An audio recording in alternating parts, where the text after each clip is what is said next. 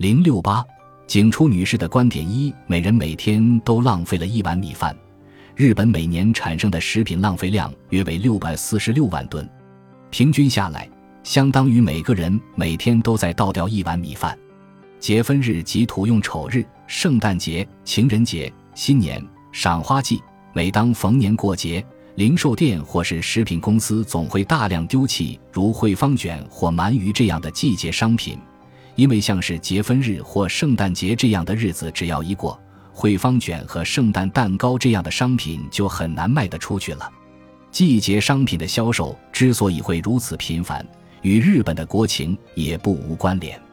另一个重要的原因是，一旦某种商品有了传统习俗的名号，就可以有力地起到促销作用。